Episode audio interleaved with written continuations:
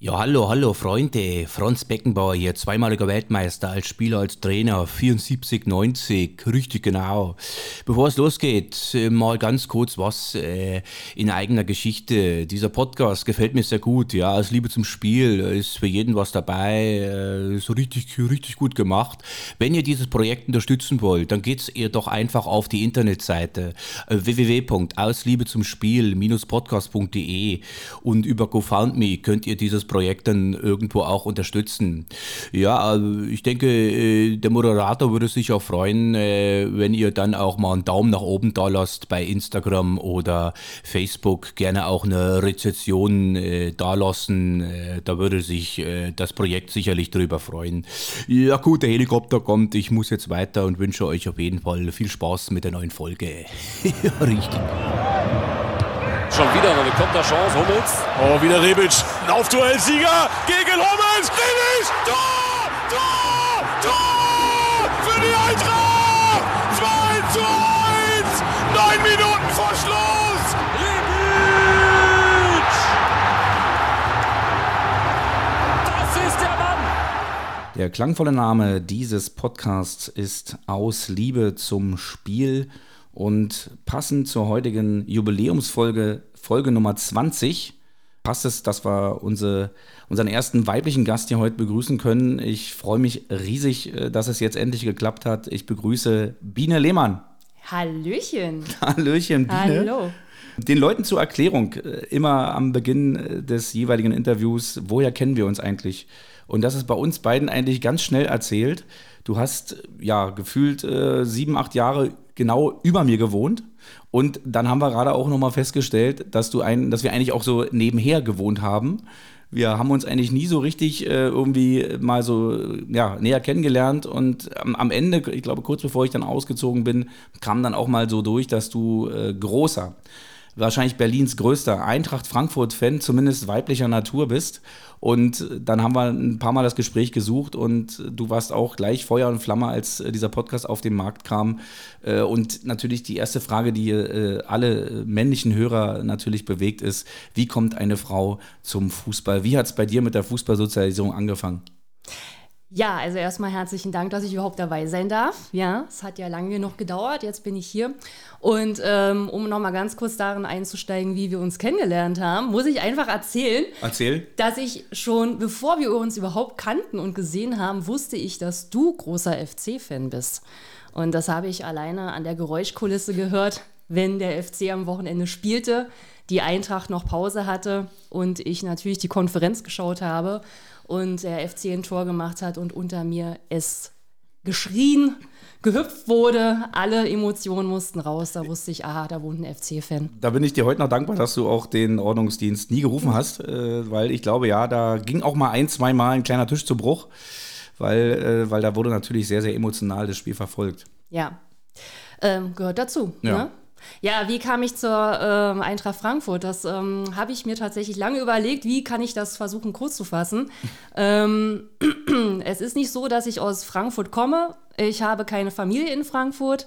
Ähm, ich bin auch nicht in einer ähm, Fußballfamilie groß geworden. Da interessiert sich niemand für Fußball. Ähm, und so habe kann man eigentlich sagen, dass die Eintracht vielmehr so den Weg zu mir gesucht hat.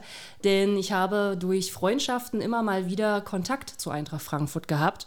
Und ähm, alles fing eigentlich an mit einem sehr guten Freund, der kommt auch aus Berlin, ist Eintracht Frankfurt-Fan. Und mit dem habe ich in der Zeit so 2006, 2007 viel Zeit miteinander verbracht. Und dann lief halt am Wochenende die Eintracht. Und ähm, da habe ich das dann ab und zu gesehen und irgendwie hat mich dieser Verein gepackt und alles, was dazugehörte. Und das wurde dann fortgesetzt, dass äh, meine Freundin einen Eintracht Frankfurt Fan kennengelernt hat, nämlich 2006, mhm. als Eintracht gegen Bayern München im Pokalfinale gespielt hatte. Und die hat ihn kennengelernt, als er hier in Berlin war. Und sie sind jetzt auch glücklich verheiratet. Und somit hat sie quasi die Eintracht noch mal mehr, mehr in mein Leben gebracht, weil wir dann auch mal in Frankfurt waren, um ihn dort zu besuchen. Und da habe ich dann auch mein erstes Eintracht Frankfurt-Spiel gesehen gegen Hertha BSC. Also bei, bei den zwei äh, Daten, die du gerade genannt hast, 2006, 2007, 2006 war ja auch die Fußball-WM in Deutschland. Ja. Und ich glaube, das hat ja, hat ja viele nochmal zusätzlich zum Fußball auch getrieben. Es war ja eine Euphorie im ganzen Land. Und äh, wenn du sagst 2018 dann so richtig auch mal mit hinfahren zur Eintracht ins Stadion gehen, da, da sage ich ja auch, äh, seitdem du dann Eintracht-Fan bist, läuft es da teilweise ja auch. Ne? Äh, ich erinnere mich an den DFB-Pokalsieg und äh, jetzt auch wird gängig seitdem, glaube ich, auch international gespielt bei der Eintracht. Ja, also so richtig Fan bin ich seit 2015. Da habe ich mir dann auch, wenn man das jetzt hier sagen darf, Sky zugelegt. Grüße an Sky. Sponsoring kann stattfinden, ähm, um einfach die Spiele auch mal richtig verfolgen zu können.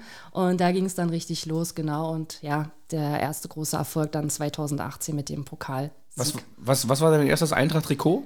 Welchen, welcher Spieler äh, zierte den Rücken? Seppelrode. Seppelrode. Unser heutiger Kapitän, genau. Gestern, gestern erst wieder mit der Kapitänsbinde aufgelaufen gegen, gegen West Ham United. Warum, warum Seppelrode? Weil er für mich den Verein ähm, so klar identifiziert. Er ist ja aus der Hessenregion, ähm, Rhein-Main-Gebiet und er ist für mich ähm, ein sagenhafter Spieler. Sofort, wenn er auf dem Spielfeld ist, dann herrscht da eine ganz andere Atmosphäre. Er strahlt unfassbar viel Willen aus und ähm, ist für mich ein super, super Spieler, der eine gute Übersicht hat und einfach ein tolles Spiel macht, jedes Mal. Ich, ich glaube, so 90 Prozent der Leute, denen, denen ich diese Frage jetzt gestellt hätte, die hätten mir Alexander Meyer wahrscheinlich geantwortet, weil der ist ja der unangefochtene Fußballgott äh, in Frankfurt. Aber du sagst, äh, Seppelrode 2015, ich gehe mal noch weiter zurück, 2006. Hast mhm. du da noch Erinnerungen? Ich bin jetzt gerade äh, da gar nicht irgendwie up to date welche Spieler 2006 noch so bei der Eintracht waren. Ich weiß gar nicht, Alex, Alex Meyer, war der damals auch schon da?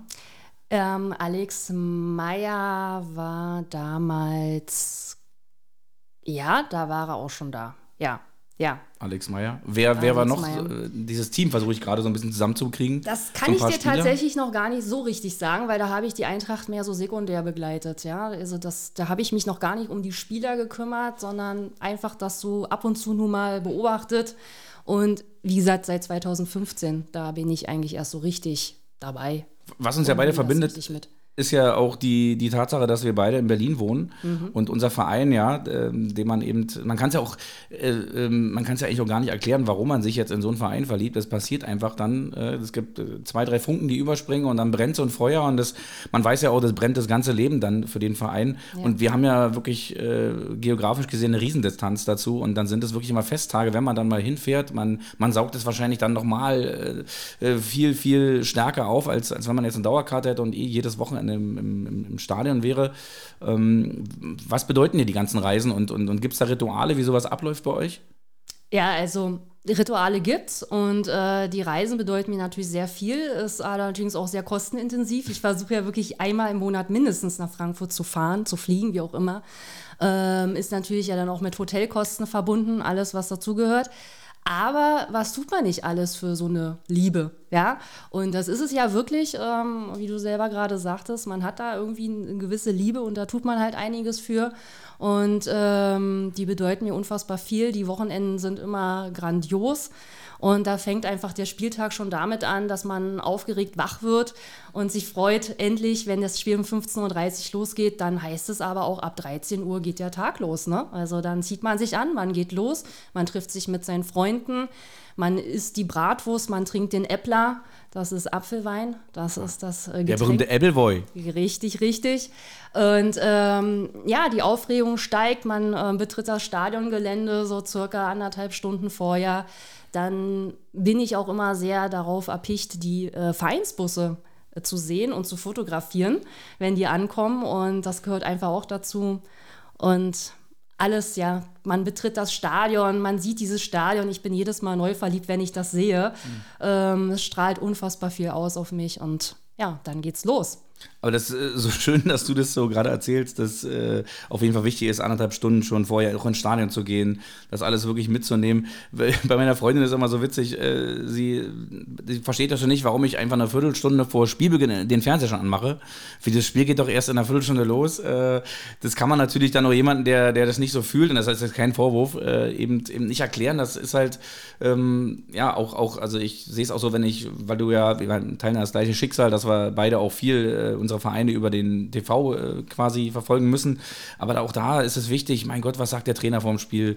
Äh, genau. Wie machen die sich warm? Äh, so eine richtige Einstimmung findet dann statt. Und ähm, natürlich ist es dann vor Ort nochmal äh, auch verbunden, dass man ja Freunde trifft, äh, dass man Gespräche führt. Leute, die man, und das wirst du mir dann wahrscheinlich auch gleich bestätigen, die du ja nicht jeden Tag siehst und nicht oft siehst, auch in Frankfurt werden ja Freundschaften entstanden sein. Und dann, dann hat man eben auch viel zu besprechen. Und das macht es eben dann, dann irgendwo auch aus. Und das Spiel, es mündet natürlich in, in dem Höhepunkt dann des Spiels. Und äh, ja, aber wir haben ja vorhin im Vorgeplänkel quasi auch schon mal drüber gesprochen, dass äh, das ja auch immer alles stattfindet, unabhängig von dem Ergebnis. Ne? Man, klar, man ärgert sich vielleicht über eine Niederlage, aber man geht ja nicht mit der Prämisse da rein. Es wird heute nur ein geiler Tag, wenn Eintracht Frankfurt gewinnt.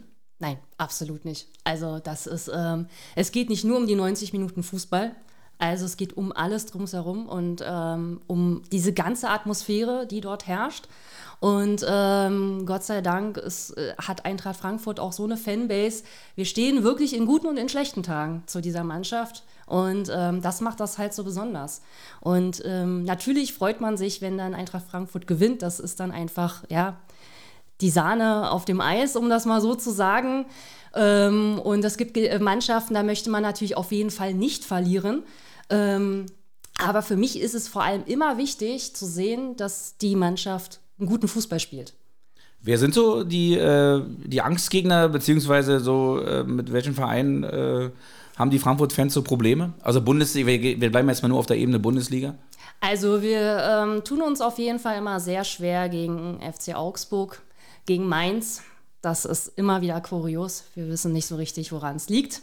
Ja, ähm, es sind immer so oftmals diese, diese tiefstehenden Gegner. Jetzt in dieser Saison haben wir uns unfassbar schwer gegen Bielefeld, gegen Fürth getan, haben da leider sehr wichtige Punkte haben liegen lassen. Das sind so diese Mannschaften. Wenn dann Bayern München zu uns kommt, dann kann das ja durchaus auch mal sein, dass wir tatsächlich gewinnen. Mhm. Ja, aber so gegen diese tiefstehenden Gegner, da hat Eintracht Frankfurt leider immer noch Probleme. Vielleicht liegt es ja auch daran, dass so die ähm, großen Spielmacher in Frankfurt vielleicht äh, gar nicht mehr gibt. Äh, zu meiner Zeit war, war da, waren da zwei, drei Namen, so Maurizio Gaudino, Uwe Bein. Das sind so natürlich auch, oder Jürgen Grabowski natürlich auch, der vor kurzer Zeit verstorben ist, große Vereinsikone. Aber die ähm, Frankfurter ähm, haben in den letzten Jahren vor allen Dingen, und das glaube ich beneiden viele bei der Eintracht, einfach auch äh, ein, ein Top-Team einfach entwickelt. Ne? Also absolute Teammannschaft. Du kannst vielleicht maximal noch in den letzten Jahren, würde ich jetzt vielleicht noch äh, Philipp Kostic hervorheben als, als Führungsspieler, der so ein bisschen nochmal über allem so schwebt. Aber eigentlich ist es sonst immer irgendwie, finde ich, ein Gefüge, was funktioniert was mit äh, dem Publikum zusammen einfach eine Macht bildet, gerade im internationalen Bereich. Das, äh, was die Eintracht dort in den letzten zwei, drei Jahren äh, ähm, gemacht hat, ist einfach unglaublich. Und äh, ja, das äh, vielleicht geht es der Eintracht dann einfach auch mal gegen tiefstehende Gegner ab, aber äh, wir haben uns ja auch äh, eingangs schon darüber unterhalten, äh, der Move, den die Eintracht in diesem Jahr einfach drauf hat, international, ist äh, definitiv, egal in welchem Stadion sie spielen, sie ziehen dem Gegner in den ersten zwei, drei Minuten mit einem Tor sofort den Stecker.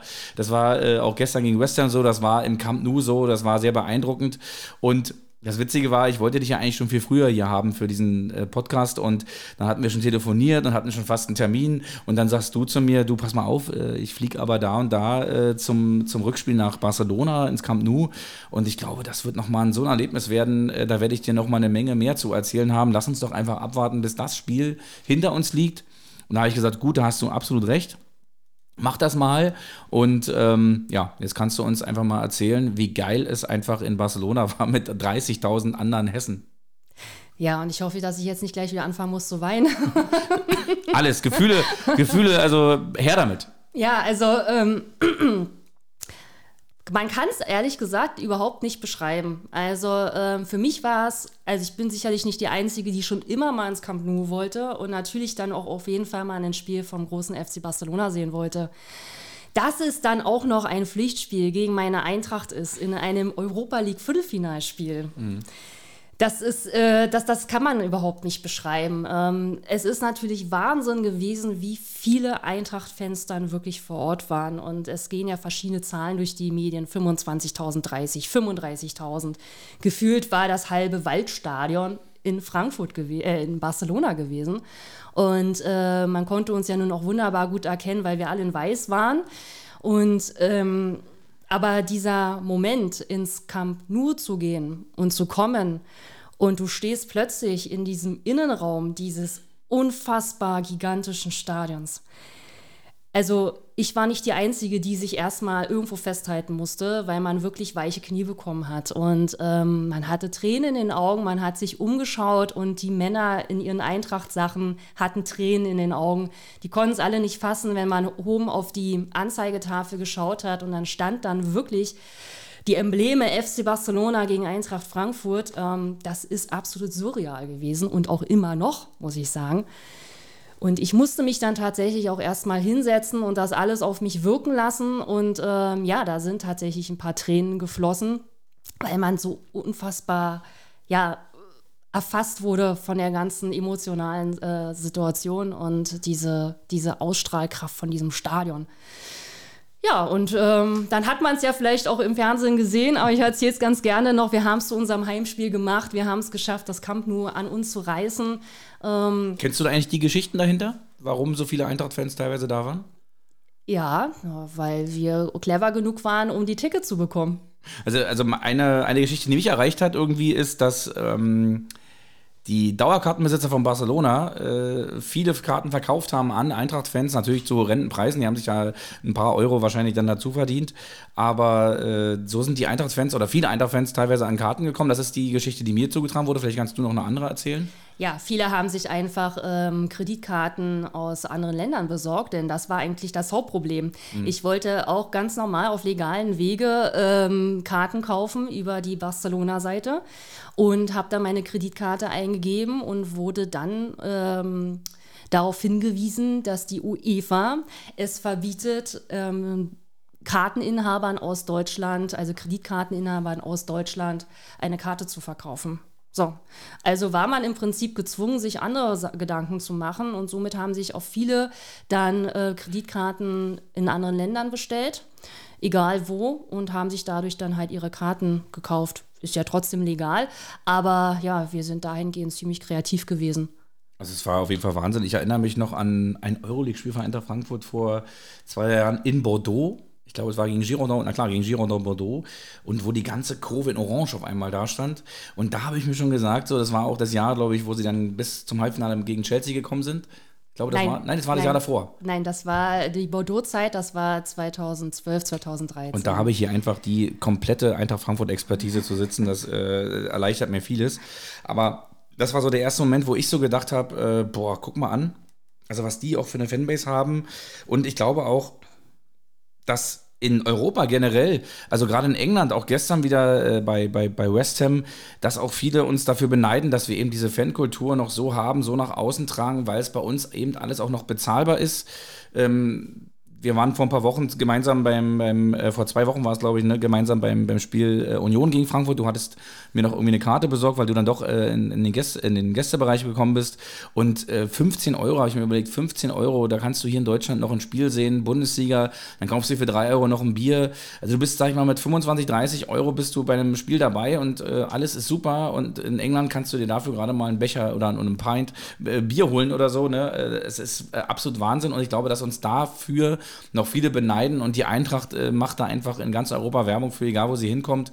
Ich erinnere mich noch bei, beim FC 2017 äh, in der einzigen Euroleague-Saison, äh, die man erleben durfte, was da in London abgegangen ist, als da 20.000 Kölner standen und die Engländer alle ihre, ihre Handys zuckten und äh, diese Köln-Fans gefilmt haben und sagen, das ist Fankultur und das äh, gibt es bei uns halt nicht mehr. Ich meine, es hat tragische Geschichten. Äh, Hillsborough und äh, die Stadion-Tragödien in, in, England oder im britischen Raum generell haben ja dazu geführt, dass dann eben nur noch All-Seater da waren und generelle ja, Sicherheitserklärungen dann dafür gesorgt haben, dass eben so eine Fankultur aus den Stadien dann eben rausgehalten wurde. Aber ähm, wie du sagst, äh, Eintracht Frankfurt, die, egal wo man hinkommt, auch gestern waren es äh, gefühlt, äh, war auch wieder die Frankfurter einfach lauter, weil eben dieser Ultra-Support da ist, der eben wirklich 90 Minuten geht. Und nicht nur in England ist es eher situativ, die Spieler, die, da kann natürlich auch eine geile Stimmung ähm, entstehen. Und England ist für mich immer noch das Mutterland des Fußballs und ich glaube, es ist so eine ganz spezielle Stimmung, wenn man englischen Fußball guckt. Aber eben, äh, wenn du Fernsehen guckst oder so, du hörst halt nur so, hast nur die Frankfurter gehört, weil sie eben 90 Minuten lang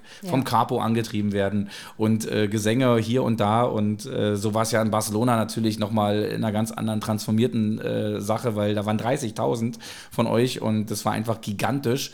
Ähm, ja, und dann kam halt irgendwann der Anpfiff und dann kannst du jetzt gerne deine, deine Erfahrung noch weitergeben. Der Anpfiff in Barcelona. Ja, der Anpfiff in Barcelona. Und kurz danach kam auch schon tatsächlich der Elfmeter durch äh, Philipp Kostic ausgeführt. Ähm, tatsächlich auch auf das Tor, äh, wohinter wir saßen. Ähm, und surreale Sekunden. Mhm. Ja, also man kann sich natürlich bei einem Elfmeter, kann man sich ja so ein bisschen darauf vorbereiten. Die Wahrscheinlichkeit, dass der reingeht, ist ja doch relativ hoch. Dennoch ist es einfach surreal, gleich zu wissen, man könnte jetzt wirklich gleich 1 zu 0 im Camp Nou führen gegen FC Barcelona. Und ähm, als das passiert ist, wir haben uns unfassbar gefreut. Ähm, aber als dann das 2-0 ähm, passierte, da musste ich dann wirklich kurz mal meinen Freund fragen, war der Ball jetzt wirklich drin? Also ich konnte das wirklich nicht glauben. Und äh, weil das, das, das, diese Momente, jetzt führen wir hier 2-0, wo soll denn das jetzt hier noch hingehen? Und ähm, da war absolut, ähm, absolute Ekstase in einem. Und dieses, dieses ganze Spiel war einfach nur absolut Wahnsinn. Hat man, hat man am Ende dann doch nochmal gezittert? Also als, ähm, ich meine, irgendwie war es ja klar, man führt 3-0, Kostic macht dann das 3-0 ja. ähm, in, in, unnachahmlicher Weise, so wie man ihn kennt, äh, mit seinem kurzen Antritt, lange Ecke eingeschweißt. Äh, trotzdem ist ja, sag ich mal, der FC, Barcelona in den letzten Monaten wieder zur alter Stärke, hat er zur alter Stärke wieder gefunden. Das, ich glaube, es gab ähm, nicht viele, die der Eintracht so einen Coup, äh, Coup dort äh, zugetraut haben. Also schon ein enges Spiel. Ich hätte schon gedacht, das wird für Barca eine richtig harte Nummer, die Eintracht zu bespielen, weil, weil die Eintracht viel Kampf entgegensetzt, aber dass die Eintracht, und das ist mir gestern auch wieder aufgefallen, ähm, so eine äh, ja, brutale Effizienz vorm Tor einfach in Europa äh, darlegt, es ist unglaublich. Und ähm, dann hast du ja auch, wenn, wenn du sagst, ihr habt hinter dem Tor gesessen, wo dann wo in der ersten Halbzeit die Tore gefallen sind, dann habt ihr ja auch den Abgang der, der Barca-Ultras äh, mitbekommen. Richtig. Wie schnell hat sich das im Stadion rumgesprochen, worum es da ging, oder wusstet ihr gar nicht, was los war? Wir wussten überhaupt gar nicht, um was es los ist. Also die ersten Barca-Fans sind ja nach dem 2-0 schon gegangen. Und äh, da dachten wir so, gut, okay, das äh, passt euch jetzt halt nicht. Äh, wir saßen ja auch wirklich auf dieser Seite, wo die aktive Fanszene, ob man das so beschreiben darf in Barcelona, weiß ich nicht, aber wo die halt saß und äh, die kam halt zur zweiten Halbzeit nicht raus, ja, und wir haben uns einfach gedacht, okay, die sind jetzt halt einfach bockig und äh, sind gegangen. Ähm, wunderbar, hatten wir noch mehr Heimspiel, dass die natürlich dagegen protestieren wollten, dass plötzlich so viele Eintracht-Fans in diesem Stadion waren und sich somit die ersten 15 Minuten zurückgezogen haben, verstehe ich bis heute nicht. Aber gut, das ähm, ist ja im Nachgang noch vieles äh, passiert, was ich bis heute nicht verstehe, dass der große FC Barcelona sich in gewisser Weise ziemlich lächerlich gemacht hat.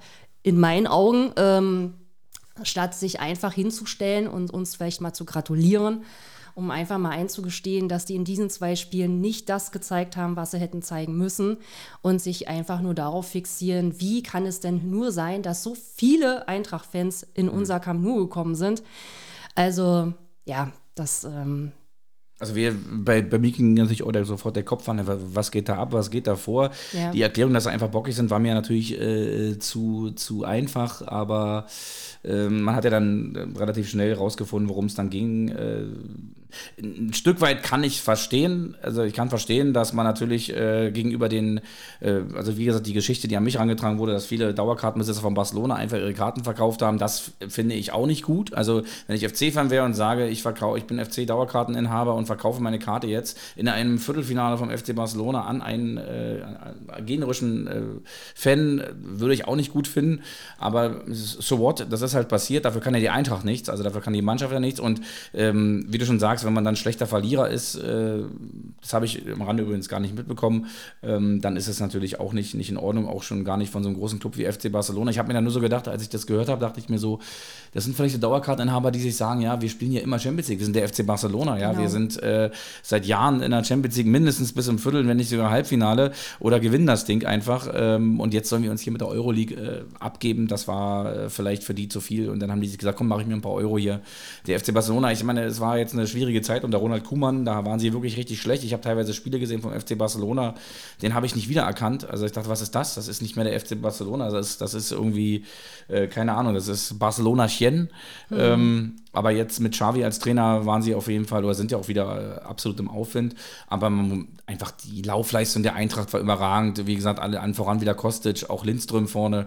Also was der Bengel gelaufen ist, äh, unglaublich. Generell auch so äh, ähnliche Spielweise wie bei meinem FC, ja auch die Frankfurter Eintracht, hohes Pressing, Anlaufen und einfach diese äh, Mannschaften zeigen einem einfach wieder diesen, diesen, diesen Satz und jetzt gleich 5 Euro ins Phrasenschwein. Fußball ist ein Laufspiel. Ja. Und ähm, durch diese taktischen Möglichkeiten, die du mit dem Pressing hast und so, äh, kommen diese Tugenden einfach so zum Tragen. Und dann musst du nicht mal die besten Fußballer in deinen Reihen haben, äh, um so einer Mannschaft wie der FC Barcelona dann einfach auch, äh, sag ich mal, ein Bein zu stellen. Ähm, ja, und gestern gingen die Reise dann nach, nach London, aber da äh, hast du versucht im Vorfeld auch Tickets zu bekommen oder war es gleich chancenlos?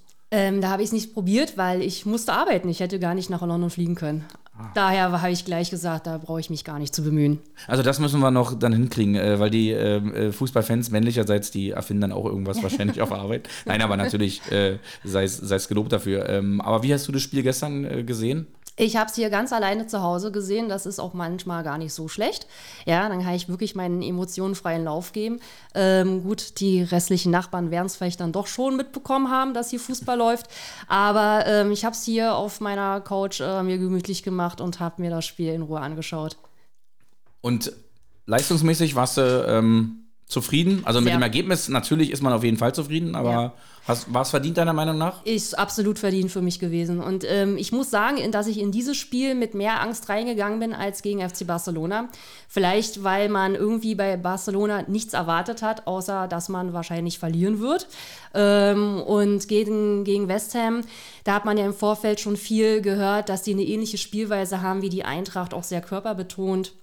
Und ähm, dass vor allem aber auch da eine ganz andere äh, Fanbase hintersteht und man die vergleichen kann mit Eintracht Frankfurt.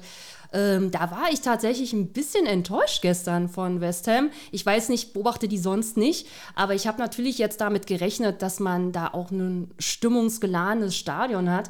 Und das war ja überhaupt nicht gegeben. Also ähm, die haben sich einmal äh, mit Gesängen eingeklingt, als dann das 1 zu 1 fiel, also der Ausgleich von West Ham. Aber ansonsten habe ich wirklich auch nur die Eintrachtler gehört.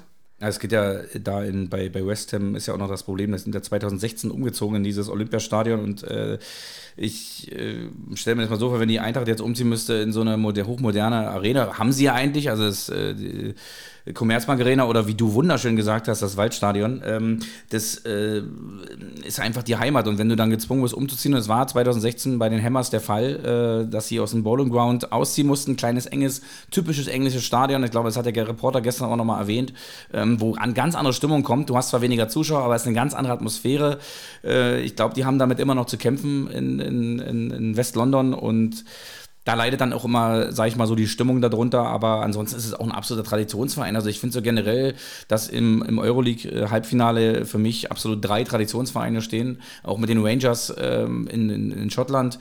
Gut, der vierte Verein ist dann eben schön, irgendwo. Dass du betont hast, dass drei traditionelle Vereine da großes Lob für. ist, ist irgendwo ähm, äh, auch ein, ein, ein sehr, sehr fragwürdiges, äh, fragwürdiges Konstrukt äh, im, im Halbfinale. Dennoch sind es ja am Ende bei, auch bei RB Leipzig elf Spieler, die dort spielen und die sportliche Leistung, die kann man ja anerkennen, das ist ja nicht das Problem, aber mir braucht keiner erzählen, dass das was mit der Stadt Leipzig zu tun hat. Zumindest hat noch keiner geschafft, mich davon so zu überzeugen, dass ich sage, okay, äh, du, hast da, du hast da absolut recht. Ähm, Denkst du, äh, dass das schon die halbe Miete eingefahren ist oder, oder bist du schon so, dass du sagst, äh, das Rückspiel muss erst gespielt werden? Oder ist, oder ist die Euphorie bei einem Eintracht-Fan jetzt so, äh, es ist mir scheißegal, wer da kommt, äh, wir haben Heimspiel, das, das Ding ist geritzt? Ja, tatsächlich bin ich da so. Ähm, natürlich, das Rückspiel kann noch mal ganz anders werden. Ne? Ähm, wenn jetzt in den Köpfen bei den äh, Eintrachtlern das schon so ist, ja, wir schaffen das jetzt auf jeden Fall, weil wir jetzt einfach ein Heimspiel haben, könnte es natürlich auch schief gehen, ja, weil West Ham ist einfach auch nicht zu unterschätzen. Aber in der Symbiose aus Fans und äh, Mannschaft und das Waldstadion mit 50.000 Leuten, also da bin ich und glaube ich unfassbar daran, dass wir das Finale erreichen werden. Ich glaube, da steht ganz Deutschland hinter euch. Also da an dem Tag sind alle definitiv schwarz-rot äh, und haben den Adler irgendwie gefühlt auf der Brust. Äh, da kann ich dir auf jeden Fall schon mal, schon mal Brief und Siegel geben. Wenn es zum Finale kommen sollte, liebe mhm. Biene, ja. ähm, setzt du dann alles in Bewegung, um da zu sein? Ähm, tatsächlich. Ich glaube, Sevilla war es Sevilla, Sevilla, oder Sevilla? Sevilla ist es genau, ähm, aber wahrscheinlich wird es nicht so sein. Also ich bin mir noch nicht ganz so schlüssig, okay. ja. Ähm, aber vermutlich äh, wird es so sein, dass ich nicht nach Sevilla fliegen werde und ähm, könnte mir vorstellen, dass äh, in Frankfurt der Deutsche Bankpark, also so unser Stadion, mhm. wieder einen Public Viewing veranstalten wird und dann würde ich mich wahrscheinlich darin einklinken und äh, das alles in Ruhe genießen. Okay. Ähm, kannst du dich eigentlich noch an dein allererstes Eintracht-Spiel erinnern? Also gegen wen das war im Stadion, wo du live im Stadion warst? Ja, leider ja. Le also äh, Augsburg? Ich frage mal gleich nach Augsburg. Nein, tatsächlich Augsburg nicht. Es war Hertha BSC. Ähm, am 19. Mai 2007 war das und äh, wir haben verloren 2 zu 1. Ähm, das Spiel selbst habe ich gar nicht so bewusst mitbekommen. Ich war damals auch in der Nordwestkurve. Das ist die Kurve, wo die aktive Fanszene bei unseren Eintrachtlern ist. Und ich habe einfach diese Stimmung dort aufgesaugt. Und das hat mich wieder ein Stück näher gebracht zu hm. diesem Verein. Ja. Ach, schön. Also mhm. kann man ja eben dann auch äh, erkennen, wenn man so reinkommt und sich in so ein Stadion verliebt, in die Gerüche, in, in die Gesänge und alles. Das ist einfach, ähm, lässt sich einfach nicht mehr los und man kann es wie gesagt, dann irgendwann auch gar nicht mehr erklären, warum, weshalb, wieso das so ist. Ja. Biene, kommen wir mal zu meinem ersten Spielchen, was ich mit dir spielen will, das Fußball allerlei. Du als treue Podcast-Hörerin weißt genau, was jetzt abgeht. Du darfst da sechsmal reingreifen in die Lostrommel und liest den Begriff einfach kurz laut vor und dann darfst du ein bisschen, ähm, ja, kurz was dazu sagen, wenn dir was einfällt. Gut, da hast du ja aber ordentlich Mühe gegeben. Ne? Ja, da sind ja einige Zettel drin. Ne? Da aber so einige mal, Zettel. Äh, von ganz unten eine rausholen. So, jetzt muss du liest ihn vor, oder? Nein, du liest ihn vor. Mhm. Du darfst meine Hieroglyphen irgendwie zusammenfügen. Waldstadion in Klammern Frankfurt. Ja, und äh, Gibt's das noch ist, eins? Nein, es gibt nicht noch eins, aber ich fand ja schön, du hast es ja in den Ausführungen gerade schon vorher äh, ganz gut erklärt, weil äh, es heißt ja eigentlich offiziell Commerzbank Arena, aber das ist auch eben, ne, Kommerz ist ja dann auch, steckt da schon in dem Wort drin. Ja. Für, die, für die Frankfurter wie für uns Kölner ist es immer das Müngersdorfer Stadion, so bleibt es bei euch auch immer das Waldstadion, nehme ich mal an. Ja, tatsächlich. Also heute heißt es ja auch nicht mehr Commerzbank Arena, sondern seit letzten, nein, seit zwei Jahren ist es der Deutsche Bankpark. Und ähm, so ein Waldstadion ist es ja seit 2006 nicht mehr. Also ich war selbst nie im Waldstadion gewesen. Ich kenne es äh, nur unter Commerzbank Arena und jetzt Deutsche Bankpark. Aber ähm, das, ähm, der Begriff Waldstadion, es ist ja wirklich, das Stadion ist ja bei uns da wirklich mitten im Wald. Und ähm, es klingt einfach auch noch mal schöner als Deutsche Bank Park. Aber, aber du kennst sicherlich bewegte Bilder vom alten ja. Waldstadion, auch ja. 90er Jahre oder 74 bei der WM. Ich meine, das liegt weit zurück. Äh, fand da die berühmte Wasserschlacht statt im Halbfinale gegen, gegen Schweden. Äh, und äh, ich bin ab und zu auch schon mal mit dem ICE. Der ICE führt auch direkt dort vorbei. Und wie du sagst, es ist direkt im Wald. Es erhebt sich aus diesem Wald heraus dann dieses Stadion. Und ja. das Frankfurter Waldstadion war früher, vor allem in den 90ern, äh, bei mir auch wieder Kind der 90er, ähm, war das gefürchtet bei Eintracht zu spielen. Und Eintracht hat damals, äh, war eigentlich Eintracht, die Eintracht die technisch beste Mannschaft in Deutschland, meiner, meiner Meinung nach so Mitte der 90er und da ist man nie gerne ins, ins Waldstadion gefahren. Der zweite Begriff, bitte. Mhm. Du musst wieder tief, tief ja, in die Loskommel ja. greifen. Das, äh, vielleicht sollte ich mal bei den Pokalauslosungen ja, machen.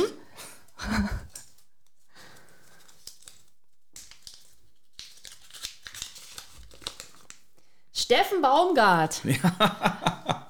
Welch ein, ein, Zufall. Toller Typ, wirklich. Also ähm, der passt zum FC wie Arsch auf Eimer. Es ist einfach so. Ich habe mich so unfassbar gefreut, als ich damals erfahren habe, dass der euer Trainer wird. Ich, ich, ich weiß nicht, ob ich das hier sagen darf, wenn, wenn dein Freund dann den Podcast hört. Äh, also ich habe schon mal eine SMS bekommen. Also Steffen Baumgart, ich bin irgendwie, ich bin verliebt in den Typen irgendwie. einfach so als, als, als, ja, als Figur, als Trainer. Ähm, ja. Der, der ist unglaublich. Also er passt aber auch wirklich zu euch. Also ich habe mir immer mal vorgestellt, ob der auch zu Eintracht Frankfurt passen würde und ich sage nein. Ich kann nicht beschreiben, warum es so ist, aber äh, das, das, das passt bei euch so unglaublich und äh, man merkt das ja auch, wie, eu, wie der euch mitzieht. Seit dem ersten Tag, ja, der ist so authentisch und ich liebe es, irgendwelche Interviews mit ihm zu sehen und ähm, wie er immer schon die ganze Saison, es können minus 40 Grad draußen sein, gefühlt, er steht im T-Shirt da. Ja, also er ist unfassbar toll, dieser Mann, und ich kann euch wirklich nur beglückwünschen und wünsche euch wirklich mit diesem Mann noch weitere tolle Erlebnisse. Vielen, vielen Dank. Äh, das gebe ich gerne so weiter. ähm, aber es ist auch immer wieder äh, erstaunenswert, wie, wie so eine Person ähm, von, also dann, dann so diese, diesen ganzen Verein anders äh, schon aussehen lässt. Ne? Wenn du sagst jetzt, wenn, wenn früher welche in Köln dachten, dachten sie nur an Chaos und Abstiege und was weiß ich. Und wenn man jetzt an den FC denkt, denkt man erst an diesen Baumann, ist ein verrückten Trainer. Und irgendwie ist es ja auch, ist er auch äh, einfach mega sympathisch. Klar, du willst, glaube ich, nicht gegen seine Mannschaften spielen, weil, weil es, glaube ich, eklig ist. Aber genauso will man ja, will man auch gegen Ander Frankfurt nicht gerne spielen. Ähm, wobei äh, Oliver Glasner da, da sicherlich eine andere, eine andere Art Typ ist einfach. Und wenn ich so bei den Frankfurtern so in die, in die Vergangenheit gehe, auch, auch Nico Kovac, der war ja jetzt auch nicht so ein, so ein mega impulsanter Trainer, eher auch so ruhige Art. Äh, dass das, wie du recht äh, sagst, wahrscheinlich recht hast, äh, dass in Frankfurt wahrscheinlich eher so diese ruhigen Trainer genau das sind, was die Eintracht eben braucht. Mhm. Und in Köln, wir haben äh, in unserer Fanszene schon öfter gesagt, so, also Peter Stöger war natürlich auch super Jahre, also ja. der ist äh, immer noch ähm, ein kleines Denkmal gesetzt äh, in mir drin für Peter Stöger.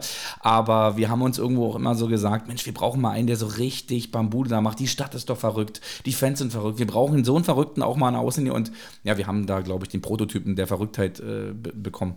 Absolut, darfst, absolut. Darfst gerne den dritten, der dritte Begriff, jetzt kommt das, glaube ich, ne? Ja. Wobei ich ja dazu noch sagen muss, ich freue mich jedes Mal, wenn wir gegen den FC spielen. Ne? Und das ist auch immer eines der Spiele, wo ich auf jeden Fall ins Stadion muss. Okay. Weil ich es einfach liebe und da kann man meinetwegen auch verlieren. Aber diese Stimmung, die da herrscht, das ist einfach immer sensationell. Real Madrid. Real Madrid. Ja, wer fällt mir da zuerst ein? Äh, Toni Kroos. Toni Kroos. Ja, sagenhaft. Okay. Ähm, ähm, klar, das Bernabeo ähm, packt mich jetzt nicht ganz so wie das Camp Nou. Warum auch immer, weiß ich nicht. Weiß jetzt nicht, wenn jetzt äh, Frankfurt nicht gegen Barcelona, sondern gegen Real Madrid gespielt hätte, ob ich da auch unbedingt hingewollt hätte, ob dann mich das so gepackt hätte. Ähm, aber Real Madrid, ja, Cristiano Ronaldo und Toni Kroos, das sind die zwei Namen, die mir einfach dazu einfallen und die für mich einfach, ähm, ja, unfassbare Leistungsträger vom Verein sind. Es ist ja auch dieses Jahr in der Champions League wieder, wenn man jetzt sich die beiden Halbfinals anguckt, Villarreal gegen äh, Liverpool und Real Madrid gegen ähm, Manchester City. Es ist schwer für mich manchmal und für viele Fußballfans, glaube ich, so Fan dieser Champions League zu sein, weil du weißt, diese ganzen Vereine haben ja alle auch so viel Geld im Hintergrund. Ähm, also Manchester City, ja, da, da wissen wir alle, wo, wo das Geld herkommt. Äh, Liverpool, klar, Kloppo und Liverpool ist Kult und die haben auch eine geile Truppe. Ähm, aber auch da gibt es gute Geldgeber auch im Hintergrund, sonst könnte man sich nicht leisten. Villarreal ist so ein bisschen natürlich so, ähm, das könnte, Eintracht Frankfurt könnte ja mit den Euroleague-Erfolgen das neue Villarreal so werden, mhm. dass man äh, seit Jahren in der Euroleague ja auch für, für, für Furore sorgt und dann irgendwann mal in der Champions League äh, auch landet. Ähm, vielleicht ja dann auch nächstes Jahr, wenn die Eintracht die Euroleague gewinnt, in, der Champions League starten darf, dann auch gegen Real Madrid. Dann kannst du dir vielleicht mal selber äh, vor, vor Ort ein Bild machen äh, über das Stadion. Aber ich habe auch gesagt, für wen bist du jetzt eigentlich so in der, in der Champions League? Und dann war schon dieser Anker Real Madrid, äh, Toni Kroos, wie du sagst, und auch einfach, dass ich sage, so, das ist eine, eigentlich eine überaltete Truppe. Modric, äh, Benzema und alle denken so, naja, äh, die, sind, die haben schon alle alles gewonnen und die sind satt. Und, aber Real Madrid ist einfach in diesem Jahr wieder äh, on point da, wenn sie da sein müssen. Es ist unglaublich, auch hier jetzt äh, in, in das Spiel gegen, gegen City da liegst du hinten nach fünf Minuten und City kommt mit einer Welle auf dich zu und du denkst, jetzt brechen die ein und dann, dann kommen die irgendwie da wieder mit einem blauen Auge davon und haben jetzt im Rückspiel alle Chancen der, der, der Welt. Deswegen Real Madrid äh, wäre dieses Jahr schon sag mal, im Finale vielleicht gegen Liverpool und dann soll der Bessere gewinnen. Das wäre mein mhm. Wunsch. Das wäre natürlich ein Traumfinale. Ja, ja, tatsächlich. Das würde ich mir auch mal wieder anschauen. Aber erst will ich das Finale Eintracht Frankfurt gegen Glasgow Rangers sehen. Ja, das, da äh, unterstreiche ich sofort. Der vierte jetzt, der vierte Begriff. Der vierte. Spannung steigt. Ja, absolut. Bisschen Trommelwirbel hätte ja, ich ganz warte. gerne. Traumtore. Traumtore, ja.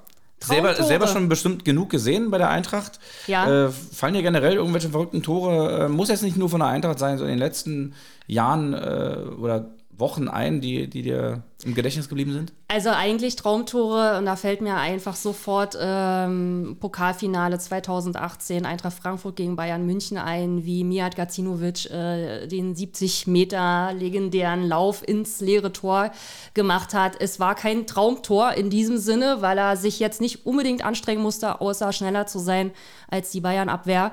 Aber ähm, da er genau auf uns zugerannt kam und wir ihn reingepeitscht haben, war es für mich das Traumtor einfach schlechthin. Kann man, kann man die Gefühle eigentlich vergleichen von 2018 jetzt zum, zum Camp Nou-Spiel, auch zum Barcelona-Spiel? Nein. Weil, weil am Ende halt der Pokal stand, 2018 oder? Ähm, nee, also das sind irgendwie. Weil, weil ich, ich denke mal, ich denk mal auch, auch die Eintracht-Fans, für die war es ja zu dem Zeitpunkt auch irgendwie surreal. Ey, wir haben jetzt hier die Bayern geschlagen und die Bayern waren ja irgendwie unangefochten. Äh, deswegen, also es ging mir jetzt darum, dass ich denke, beide Situationen sind surreal, aber kann man das auseinanderhalten? Man, also die Emotionen sind natürlich die gleichen, die dabei entstehen, aber äh, wenn man mich jetzt fragen würde, ähm, was war für dich das wichtigste Spiel oder das schönste Spiel ähm, oder der bessere Erfolg? War es das Camp Nou-Spiel oder halt der Pokal? Man kann es nicht miteinander vergleichen. Das sind irgendwie zwei verschiedene Dinge.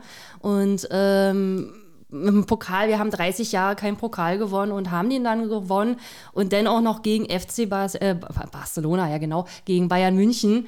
Und ähm, das war irgendwie was Eigenes für sich. Ja, und ähm, das kann man irgendwie nicht miteinander vergleichen. Aber die Emotionen, die waren gleich. Die Emotionen, die waren gleich. so, dann glaube ich, haben wir noch einen Begriff. Zwei? Zwei noch. So.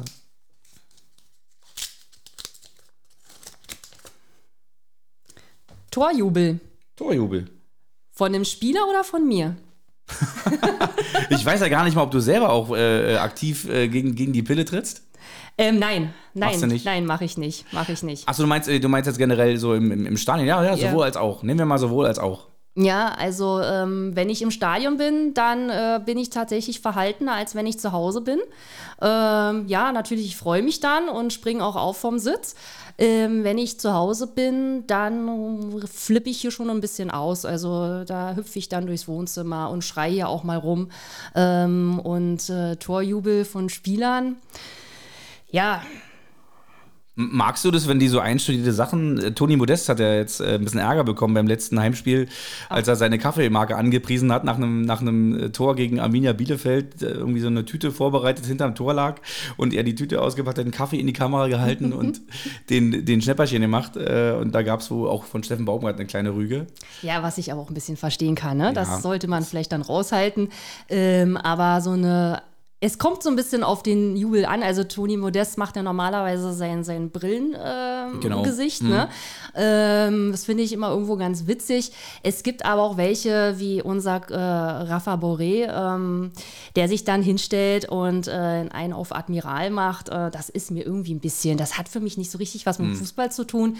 Ich freue mich, wenn die Spieler einfach spontan entscheiden, was sie machen, weil das irgendwie für mich authentischer ist. Bei, äh, bei Boré fällt mir gerade noch ein, weil wir vorher das, äh, den Begriff Traum Traumtore hatten. Also das 2-0 in Barcelona. Also ja. das war wieder treu nach dem äh, Motto, wenn du nicht weißt, wohin mit dem Ball schießen, doch einfach ins Tor. Genau. Und das war, äh, das geht ja auch dem modernen Fußball, finde ich, heute manchmal ab. So dieses, diese, äh, da wird noch ein Pass nach außen gespielt und noch ein Pass nach außen und nochmal. Und du denkst, jetzt ist doch schon die freie Schussbahn. Mach doch endlich, drück das Ding doch endlich aufs Tor und äh, dann wird wieder gepasst. Und er hat einfach mal, ich meine, er war auch völlig alleine und ich habe, glaube ich, noch zu meinem großen Sohn äh, Sekunden vorher gesagt, ach, der hat heute auch den schwersten Job da vorne. Der muss sich da zwischen den äh, Ketten oder zwischen den Ketten abackern und dann nimmt er sich diesen Ball und schweißt den da oben ein. Also unglaublich. Ja. Fiel, fiel mir noch zum Thema Traumtor ja, ein. Ja, tatsächlich. So, der letzte der Begriff. Letzte.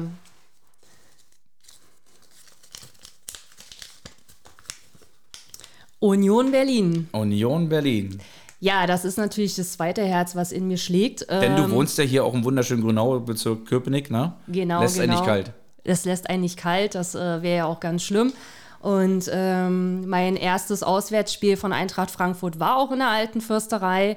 Das war 2000 und Moment, muss ich mal auf meinen schlauen Zettel schmulen. 2011, 2012 war das gewesen und ähm, da hat mich, auch da war ich noch nicht so ganz äh, Eintracht-Fan, habe das immer nur so nebenbei mitbegleitet, aber da hat es mich auf jeden Fall unfassbar fasziniert, wie die Fans der beiden unterschiedlichen Lager miteinander gearbeitet haben.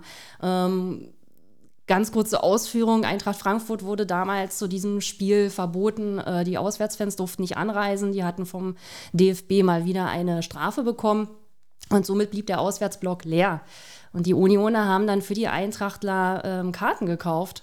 Und somit hatten sich die Eintracht-Fans unter die Unioner reingeschmuggelt, natürlich in neutralen Sachen. Mhm. Und ähm, nach einer gewissen Zeit sind sie dann halt rüber in den Auswärtsblock geklettert. Und äh, es wurde dann auch von den Union-Fans skandiert, ganz laut, äh, lasst sie rüber, lasst sie rüber, die Mauer muss weg. ja? Bis dann auch die Security irgendwann die Tore aufgemacht hat und hat gesagt, bevor es hier noch Verletzte gibt, kommt, geht rein in eurem Block. Und das war schön zu sehen, wie da einfach äh, die Fans miteinander, und das ist ja, was der Fußball wirklich ausmacht. Ähm, diejenigen, die es zumindest verstehen, dass der Fußball den Fans gehört und dass die halt miteinander auch viel bewirken können. Naja, auf jeden Fall ein absoluter äh, Familienverein auch. Ich glaube, da wird sogar eine Halbzeitpause auf die Krötenwanderung aufmerksam gemacht. ähm, das ist wirklich bei, bei Union äh, ein ganz, ganz besonderes Flair. Ich hatte es auch schon mal gesagt, ich würde mir nur noch wünschen, dass, dass äh, von den Spielern her da noch irgendwie mal wieder so ein bisschen Lokalkolorit kommt, dass auch mal ein Köpenicker Junge oder zumindest ein Berliner Junge wieder mal da durchstartet in, in, in der Mannschaft. Das haben wir eine Weile nicht gehabt. Gut, Robert Andrich kommt ja ursprünglich, ist ja Berliner, ähm, der war aber nur für ein Jahr dort und dann ging es ja weiter nach Leverkusen. Aber Union ist natürlich auch äh, geografisch, ne? Man hat ja eine, äh, es ist nicht weit vor uns. Wir fahren mit der Straßenbahn ein paar Stationen, laufen ein bisschen, dann sind wir am Stadion ja. und können äh, für, wie gesagt, 15 Euro, wenn du im Sektor stehst, ähm, kannst du dir da Bundesliga-Fußball einfach angucken und richtig guten Bundesliga-Fußball, muss man dazu sagen. Ja. Also unabhängig von der Gastmannschaft, auch Union macht das einfach, einfach aus, was sie aus ihren Mitteln machen, ist einfach überragend. Äh, auch immer im Gesamten äh, funktioniert es einfach, einfach fantastisch, weil wenn du die einzelnen Spieler siehst, finde ich, ist, das sind das alles so Durchschnittsspieler. Aber zusammen als Gefüge und mit diesem Trainer und dieser Taktik äh, wird es für jede Mannschaft schwer, dort einfach auch generell überhaupt erstmal Torchancen zu kreieren. Also da, da an, an, also die Kompaktheit bei Union ist einfach unglaublich. Und ich glaube, die, ja, die, dieser, dieser Verein ist, ist einfach eine ganz, ganz große Familie, was die Eintracht ja auch ist und der FC äh, sicherlich auch. Ja. Aber ähm, das wird hier alles noch äh, so richtig mit Tradition, äh, mit Tradition gelebt. Ähm, Biene, was hast du für ein, für ein Verhältnis ähm, zur, zur nächsten WM in Katar 2022? Da gibt es ja auch ähm, ja, immer so ähm, unschöne ähm, Begleiterscheinungen. Ähm, also für mich, habe ich ja schon öfter in dem Podcast gesagt, ich werde das nicht gucken, ich ziehe mir das nicht rein. Der, Kommerz hat dann irgendwo auch seinen Höhepunkt erreicht. Wenn wir, wenn wir über, über 6000 äh, Tote reden, äh, Arbeiter, die an den Stadien gebaut haben, äh, dann kann ich mir das irgendwie nicht geben, da irgendwie das Fußballspiel äh, mir anzugucken. Ich verstehe auch Leute, die trotzdem sagen, die gucken es sich trotzdem an, weil dazu lieben sie den Fußball viel zu sehr. Ähm, ich ziehe das wirklich durch. Ich glaube, in meinem engsten Bekannten- und Freundeskreis glaubt mir das noch auch nicht so richtig einer, weil die ganz genau wissen, wie fußballverrückt ich bin. Und sicherlich wird mir das eine fehlen, und zwar mit den Leuten zusammen zu sein und es zu gucken. Aber ich ziehe es durch. Wie, wie, wie ist deine, deine Meinung generell zu sowas? Ja, ich ziehe es auch durch, will es auch nicht sehen, ich werde es auch nicht sehen. Es wird mir auch unfassbar schwer fallen. Ähm, gar nicht mal wegen der deutschen Nationalmannschaft, weil die hat mich schon lange verloren, ähm, sondern tatsächlich wegen den Mannschaften, wo halt, ja, also bin ich ganz ehrlich, äh, meine Eintracht Frankfurt-Jungs spielen, ne? sei es die Schweiz, sei es ähm, äh, Österreich sind die jetzt eigentlich qualifiziert, nee, die haben es nicht geschafft, nee, glaube ich. Ne? Die sind gegen Wales. Ja, die haben es leider nicht geschafft. Aber deswegen hätte ich es mir schon mal angeschaut oder auch Kroatien. Aber ähm, ich gucke es mir nicht an. Das habe ich mir von Anfang an gesagt, dass ich mir die WM nicht anschauen werde. Genau aus diesen Gründen, die du gerade genannt hast. Ähm, ich hoffe einfach, dass das noch mehr so sehen und dass dann vielleicht mal so ein bisschen ein paar Leute die Augen aufmachen, wenn sie sehen, dass die Einschaltquoten nicht so hoch sind, wie es sonst zu diesen ganzen Turnieren ist. Es ist aber, man hat ja mal die Hoffnung, dass die nochmal irgendwann aufwarten, dass alles irgendwann mal ein Ende hat mit dem, das hat ja, die Grenzen nach oben sind ja völlig, völlig gesprengt und völlig offen. Ja. Äh, glaubst du, dass da irgendwann mal, also es geht ja nur mit der Masse, ne, dass, dass die Masse ähm, ich, ich meine, solange man die Leute für 15 Euro noch in den Stadion schicken kann und du hast noch Spaß, ich glaube, dann ist das ja auch in Ordnung. Aber wenn du dann anfängst, ne, äh, das alles teurer zu machen, nur noch Logen und nur noch, also zum Beispiel auch, auch diese ganze Pandemiezeit, ne, ich gucke jetzt wieder mehr Spiele als, als vor der Pandemie, ähm, weil ich habe in der Pandemie wirklich nur die FC-Spiele gesehen, weil die mich interessiert haben und, und da habe ich mich schon wirklich schwer getan, weil ohne Fans im Stadion, das war einfach keine Stimmung, das war nichts. Und, und jetzt, wo die Fans wieder ins Stadion dürfen, ähm, äh, gucke ich mir auch wieder äh, Spiele an in der Champions League, die ich sonst nie geguckt hätte, Halbfinals oder so, weil irgendwie die Stimmung in den Stadien ist da und du verkaufst ja auch den Leuten in den, in den Logen, verkaufst du, willst ja auch ein Event verkaufen als, als Veranstalter und das kannst du eigentlich nur, wenn, wenn, wenn die Ultras sehen, wenn die Fans da sind. Ja, so ist es absolut. Also äh, ich muss sagen, über die Corona-Pandemie hat mir der Fußball tatsächlich irgendwo geholfen. Ich war froh, dass der endlich wieder stattgefunden hat. Ja, es war ja zwischenzeitlich auch mhm. so, dass die aussetzen mussten. Ähm, und auch ähm, als die Stadien leer war, klar war es doof, das zu sehen, aber es war der Fußball am Wochenende war wenigstens ein Stück weit Normalität in dieser ganzen Zeit. Und ähm, dass das ähm, immer mehr zu einem Event wird in vielen Stadien leider. Das finde ich auch ähm, ganz furchtbar und ich hoffe, dass Corona den Fußball dahingehend nicht unfassbar verändert hat. Ich hatte als Corona sich so ein bisschen abgeschwächt hat und wieder Teilzulassung war, war ich auch einer der ersten, die sofort im Stadion wieder war, weil ich das so unfassbar vermisst habe. Aber es ist mir von Mal zu Mal schwerer gefallen, dorthin zu gehen. Denn mit 25.000 im Stadion, wo die aktive Fanszene nicht da ist, ist es nicht das Gleiche. Man bekommt sich nicht koordiniert in den Fangesängen. Es werden Gesänge vollbracht, die einfach nicht passen in diesen Momenten. Du merkst, du brauchst die aktive Fanszene, die dich leitet. Und du hast halt auch gemerkt, da sind einfach, ich nenne sie immer ganz lieb, Event-Fans, die sich sonst überhaupt nicht so mit dem Fußball beschäftigen und sich so denken, ach Mensch, wir haben jetzt Wochenende, ja, gehen wir doch mal zur Eintracht Frankfurt, mal gucken, was da los ist. Ähm, mag ja alles sein, jeder soll irgendwann mal anfangen, aber es hat für mich mehr Überhand genommen und das ist nicht, was der Fußball ausmacht. Hm. Ja.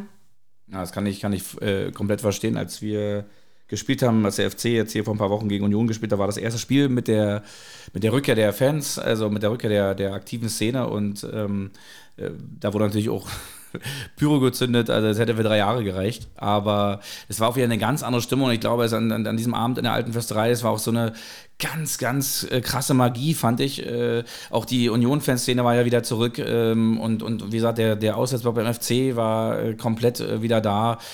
Also du hast gleich gemerkt, das ist nochmal eine ganz andere Hausnummer, das ist ein ganz anderes Level, ähm, was Fußball ausmacht, wo der Fußball herkommt, wem der Fußball eigentlich gehört, dem Volk, den Leuten. Ähm, und also da hatte ich auch äh, Gänsehaut gehabt und es war ein ganz, ganz äh, besonderer Moment und da gehe ich auf jeden Fall mit dir mit, dass diese Event-Fans, und das ist eben das, was du in England eben viel hast, ne? Ähm, wie gesagt, das hat ja alles auch Gründe in England, äh, die, die sehr, sehr traurig sind. Aber wenn man das alles abkoppelt und nur den reinen Fußball sieht und was Stadionatmosphäre eigentlich bedeutet, äh, da sind die Ultras äh, unabdingbar.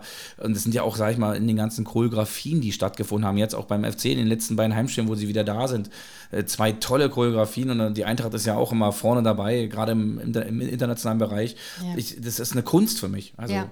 Wie siehst du das? Absolut, mhm. absolute Kunst und äh, Wahnsinn, was da für Arbeit hintersteckt, ja, und äh, eine Kreativität. Also es ist Wahnsinn, sowas zu vollbringen und ähm, das kann man nur mit den Fans schaffen und mit der aktiven Fanszene. Und wenn die nicht mehr da ist, dann ist der Fußball für mich auch gestorben. Gibt es eigentlich, äh, ich habe immer so gesagt, die Frauen, wie, wie bewertet eine Frau einen Fußballer, den sie spielen seht? Äh, bewertet man dann natürlich, wie du sagst, bei, bei Seppelrode, äh, der spielt einfach gut oder der, ne, der, den mag ich einfach. Aber Frauen haben ja oft auch noch einen visuellen Blick auf die äh, männlichen Fußballer. Gibt es da so äh, Fußballer, die, wo du sagst, mein Gott, den, der ist auch mal sexy oder ähm Also natürlich sehen wir die, äh, die männlichen Spieler natürlich, dass die eine gewisse Attraktivität haben. Ne? Aber es ist jetzt nicht so, dass ich sage, ähm, ich gucke mir nur Fußball an, weil ich da die Fußballspieler attraktiv finde. Nein, so ist es nicht, ähm, weil die gehen ja auch irgendwann mal, aber der Verein bleibt. Genau. Und ähm, falls du mich jetzt derzeit fragst, ob es da irgendeinen Spieler gibt. Gibt es da irgendeinen Spieler gerade derzeit, äh, den du sehr attraktiv findest in der Mannschaft von Eintracht Frankfurt und dein Freund macht jetzt mal beide Ohren zu? Ja, er weiß es, er weiß es, er muss sich es auch immer Darf anhören. Ja, bitte. Philipp Kostic? Ja, na selbstverständlich. Aber ich muss auch sagen, er hat auch eine gewisse Ausstrahlung und ich, ja. was ich bei ihm so bewundere, ist, äh, der ist 90 Minuten lang beim Spiel und ich, ich sehe ihn selten austicken. Also irgendwie gefühlt ruht er auch so ein bisschen manchmal in sich, aber trotzdem willst du dich mit ihm auch irgendwo nicht anlegen, weil er sieht auch äh, sehr gefährlich aus, aber er ist irgendwie so ein ganz ehrlicher Spieler. Ähm, zumindest also, was man so wahrnimmt auf, auf dem Feld und den hat, glaube ich, jede Mannschaft gern äh, in, in, den eigenen Reihen, wie er den Flügel da beackert. Ähm. Der ist unfassbar ehrgeizig, mhm. unfassbar und man merkt, teilweise, er ärgert sich schon zwischendurch, wenn er mal wieder einer seiner brillanten Flanken schlägt und wieder mal niemand dasteht, wo eigentlich Eintracht Frankfurt mal einen Stürmer hinstellen sollte. Aber Eintracht Frankfurt spielt diese Saison ohne Stürmer. Ähm, und ähm, somit fehlt uns immer jemand da vorne, ja. Der kleine Boré mit seinen äh, zarten 1,72 Meter, ja, der kann dann halt auch nicht einen Kopfball dahin verwerten. Und da merkt man schon, dass Kostic sich schon ziemlich ärgert, wenn dann einfach er sich wieder, um es mal auf gut Deutsch zu sagen, den Arsch aufgerissen hat, weil er einfach mal die ganze Linie von oben nach unten durchgerannt ist mit dem Ball, sich den hart erarbeitet hat mhm. und dann steht keiner da, der den abnehmen kann. Kevin Trapp hätte ich auch noch äh, vielleicht gedacht, dass er auch. Der äh, ist mir zu schön. Der ist ja, genau, der ist mir zu schön. Den habe ich nicht für mich allein. Der ist mir, Nein, der, der ist, mir, einfach. Der ist mir einfach zu schön. Der hat mir zu wenig Ecken und Kanten. Aber ja. vielleicht, äh, vielleicht äh, widerfährt dir ja mal das Schicksal wie dem einen Eintracht-Fan, der mal äh, zum Spiel wollte und von äh, Hinterecker mitgenommen wurde mit dem Auto. Ja. Vielleicht kommt bei dir irgendwann mal Philipp Kostic angefahren. Wo willst du hin? Ah, ich habe hier einen Bus verpasst. Ich wollte jetzt hier gerne zur Eintracht. Ähm, ah, steig ein und dann. Ja. Sabine äh, im, äh, im, siebten Himmel. Kommen wir mal zum ähm, berühmten Karriereraten. Und du hast zu mir gesagt, dass du von, äh, von der ersten Sendung an schon wusstest, ähm, welche drei Spieler du mich fragen willst. Da bin ich jetzt wirklich aufgeregt, was das äh, für Spieler sind. Mhm. Du bist auch der Gast, das heißt, äh, der Gast im eigenen Haus auch bei dir hier. Hatte ich bei Arne ja auch schon mal, den ich in der Folge 18 in seiner Wohnung interviewt habe. Du darfst natürlich anfangen. Du kennst das Spiel, du weißt chronologische Reihenfolge und ich muss erraten, wer das ist. Genau. Ähm, es bleibt dabei, ne? Es wäre nur die Herrenstation angesagt. Richtig. Gut. Ah, sehr gut. Also, ja. Nicht, dass sich das in der 20. Folge Ab, Der absolute Vorzeigefan des Podcasts. so, muss ich aufpassen, dass du das hier nicht siehst. Mhm. So, ne? Also, ähm, Angefangen ähm, bei den Herren 1999 bis 2003 bei Hertha BSC Amateure. Von 2000 bis 2003 Hertha BSC. 2001 bis 2002 auf Leihbasis zum FSV Duisburg. Dann nochmal zum MSV Duisburg in die zweite Mannschaft auf Leihbasis. 2003 bis 2004 ist er gewechselt zum Rot-Weiß Essen. Oha. Von 2004 bis 2013 war er bei Eintracht Frankfurt. 2013 dann zum FC Kaiserslautern. 2013 bis 2017 erster FC Union, wo er auch seine Karriere beendet hat. Boah, das ist, eine, das ist wirklich eine schwere Frage. Ach, tu doch nicht so. Doch, doch, doch, doch, doch, doch, doch, doch. Weil Rot-Weiß Essen wirft mich so ein bisschen aus der Bahn, kommt aber von Hertha BSC, hat aber seine Karriere beendet bei Union Berlin. Boah, das ist wirklich nicht schwer. Duisburg. Duisburg, Duisburg, Duisburg. Wann, wann die Karriere beendet? 2017. 2017. Also erstmal schon mal Hut ab, das ist wirklich jetzt gerade eine Aufgabe. Und Soll ich dir einen kleinen Tipp geben? Ja. Gib mir mal einen ganz, ganz kleinen Tipp, aber er muss wirklich klein sein. Also die 7 spielt schon eine sehr, sehr, sehr große Rolle. Ah, jetzt weiß ich es. Okay. Der Tipp war schon zu groß. Benjamin Köhler. Ja, ganz genau. Hat ja eine schwere Krankheit auch gehabt, ne? Ja, genau. Und äh, kann mich noch erinnern, dass in einem Spiel bei Union, als er bei Union war, alle in der siebten Minute die 7 hochgehalten haben. Seine Rückennummer. Ja. Und äh, auch absoluter Freischussspezialist bei Inter Frankfurt hat ganz tolle äh, Freischüsse, äh, Flanken gegeben. Benjamin Köhler. Ja. Benny Köhler, absolut. Ähm, ich habe ein Trikot von Union Berlin mit Benny Köhler hinten drauf. Mhm.